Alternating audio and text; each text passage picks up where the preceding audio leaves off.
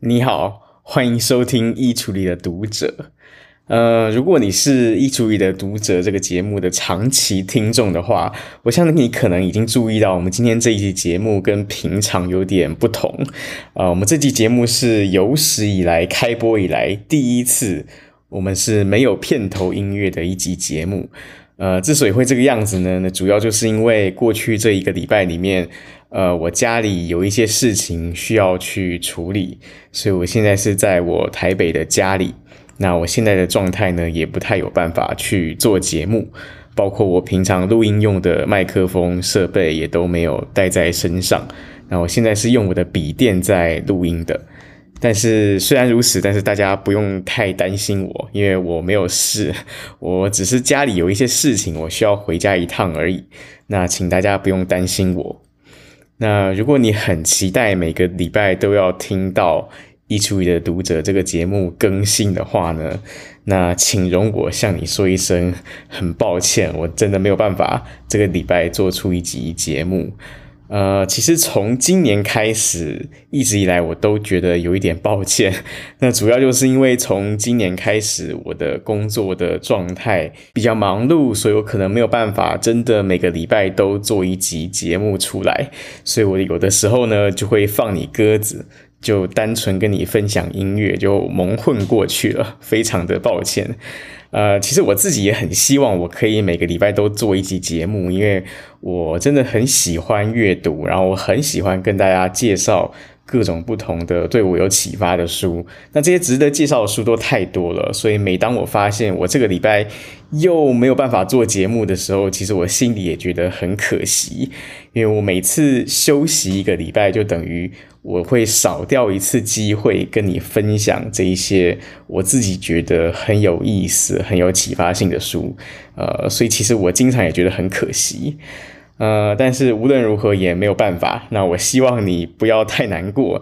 因为不管怎么说呢，无论如何我是不会轻易放弃这个节目的，因为对我来说，阅读它是我生命中非常非常重要的一件事情。然后在这个节目里面跟你分享书，还有跟你分享音乐，也是我生活中非常非常快乐的一件事。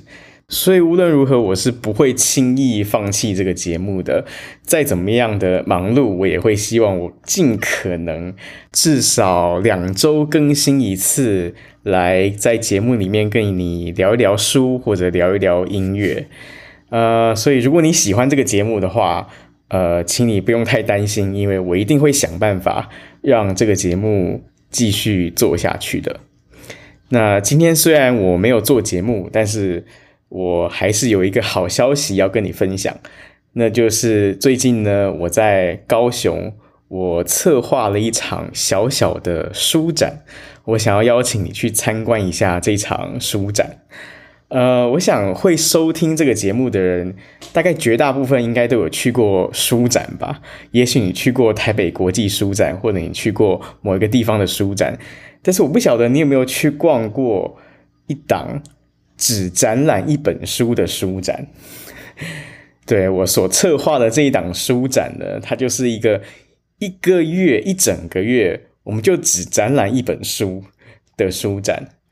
呃，我不知道你有没有听过，在高雄市的盐埕区有一个很奇妙的阅读空间，叫做一平书室。这个一平书室的平呢，就是一般我们说这个室内空间有几平的那个平。那它之所以叫一平书室，是因为一平书室这个地方，它真的大概就只有一平大而已。所以它是一个很小很小的空间，在这个小小的空间里面。它每个月就会展出一本书。那这个月呢，是我跟一平书室我们第一次合作，我们一起策划了这一档展览。那这个月呢，我们展出的书是一本短篇小说集，叫做《爱因斯坦的梦》。呃，这个小说集其实很久以前我在《衣橱里的读者》这个节目里面我有介绍过，那就是在《衣橱里的读者》第十集的时候。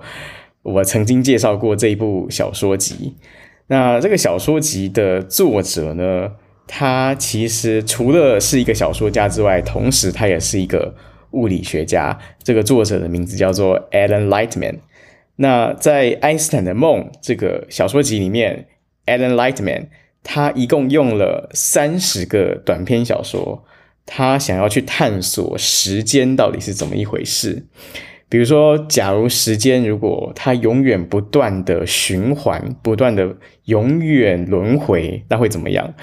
比如说，假设你这辈子爱过的人，当你死掉之后，整个还会再重来一次，你还会再跟他相遇一次，然后你还会再爱上他一次，你还会再跟他相爱一次，然后一直到老的时候，当他年老。离开的时候，你还会再跟他分别一次。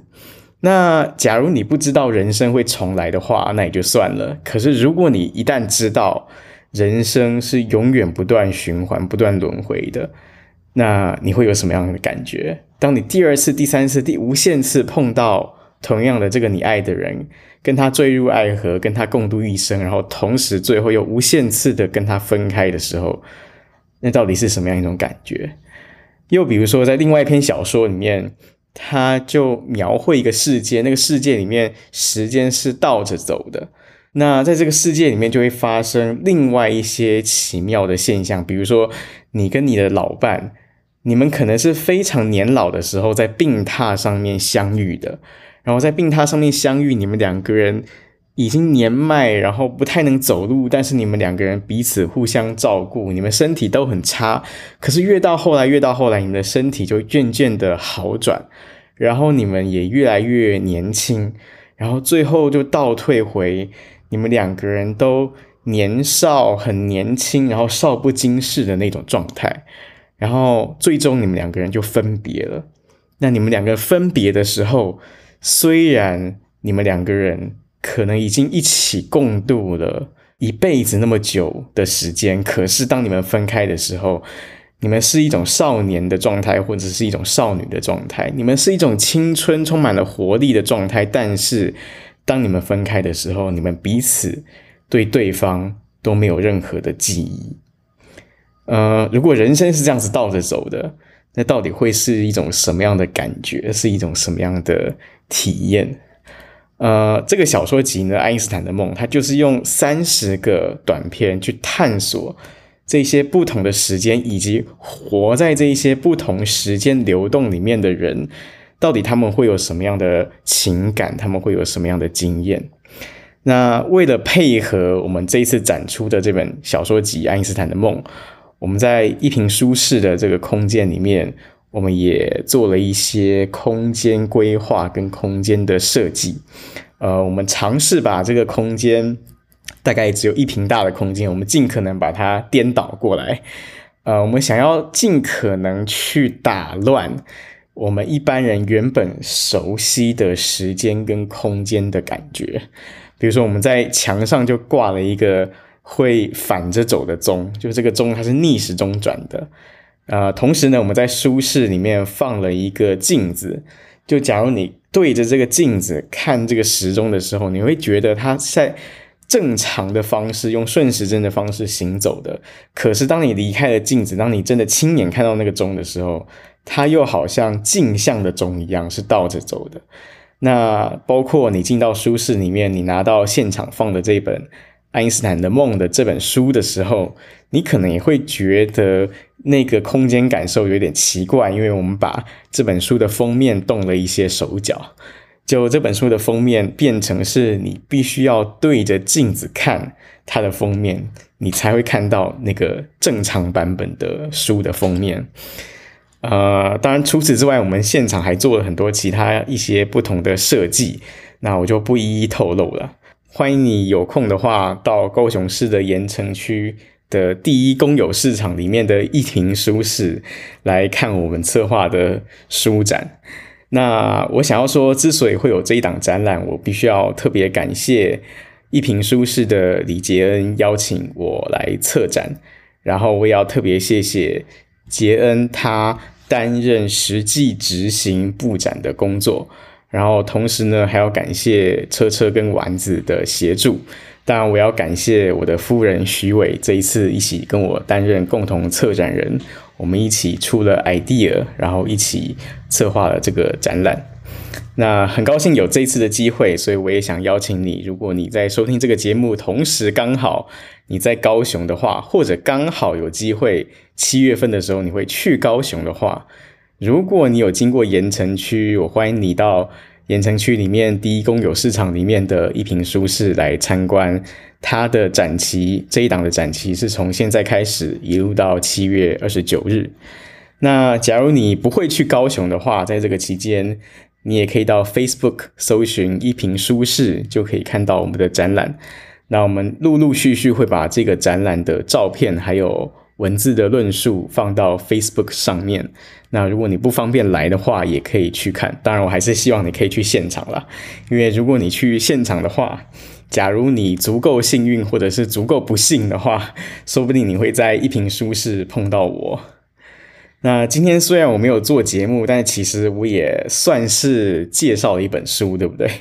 呃，我跟你介绍了《爱因斯坦的梦》这一本书，还有我跟你介绍了我所策划的一瓶书室的这个展览。那今天这个节目最后依照惯例，我还是想要跟你分享一首音乐。呃，我今天要跟你分享的音乐呢，是巴哈的。平均律键盘曲集上册里面的第十三首曲子，也就是升 F 大调的前奏曲跟后面的升 F 大调的副歌。那为什么我会想要分享这一首曲子呢？呃，其实巴哈的这一整套平均律键盘曲集都是我经常听的一首曲子，因为我觉得这个平均律键盘曲集里面。其实有很多很多种不同的人类情感，还有人类的性格，都可以在里面找得到。这个平均律键盘曲集的上下册，它里面一共是有四十八首音乐，在上册里面有二十四首音乐，然后下册也是有二十四首音乐，而且上下册这各二十四首音乐，它都是按照严格的顺序被安排下来的。也就是说，它的第一首曲子就是叫做 C 大调前奏曲跟 C 大调副歌，然后接下来第二首曲子是 C 小调前奏曲跟 C 小调副歌，然后再下来就是升 C 大调前奏曲跟升 C 大调副歌，然后再来是升 C 小调前奏曲跟升 C 小调副歌，然后再下去你就可以猜得到了，再下去就是 D 大调的前奏曲跟 D 大调的副歌。那这样一路下来，当然就会有二十四首曲子嘛。那就是因为在一个八度里面，在一个哆来咪发嗦拉西哆里面，一共是有十二个半音嘛。那每一个半音，巴哈都为了它写了一首大调的前奏曲加副歌，跟一首小调的前奏曲加副歌。所以十二个半音，然后加上大调跟小调，这样加起来一共就有二十四首前奏曲加副歌。那我觉得巴哈厉害的地方就是他透过平均律键盘曲集这一套曲子，他在告诉你每一个音、每一个调，它有着什么样的情感，它有着什么样的个性。因为对巴哈来说，这十二个半音跟这二十四个调，其实每一个半音跟这每一个调，它都有不同的情感，它都有不同的性格。所以我在听平均律键盘曲集的时候，我经常觉得这是一套情感非常丰富，而且同时也是个性非常丰富的一套曲子。那同时呢，我觉得巴哈音乐总是带给我一个很微妙的感觉，就我总是会觉得巴哈不管他在写什么样的音乐，或者不管他碰到什么样的情感，他碰到什么样的性格。巴哈的音乐，它总是给我一种比较冷静、比较客观的感觉，就好像巴哈他在把人世间各种人类所有可能经历的情感、各种人所可能有的个性都演奏出来给你看到，但是他不会做任何的评判，他不会去特别赞美某一种情感，他不会去特别贬低某一种情感。好像他就在那边去展现一种大千世界的样貌给你看，呃，这是我听巴哈音乐的时候经常会有的一种感觉。所以经常当我觉得比较难过或者觉得比较不安的时候，我经常会把巴哈的这一套平均律键盘曲集拿出来听，然后我就会觉得好像那种情感，它会变得跟我比较有距离，好像我可以站在一个比较客观的角度审视我自己现在正在经历的那种情感。呃，至少这是我聆听巴哈音乐会有的感觉。那无论如何，我今天就要跟你分享这一首平均律键盘曲集的上册里面的第十三首曲子。也就是升 F 大调前奏曲跟后面的升 F 大调赋格。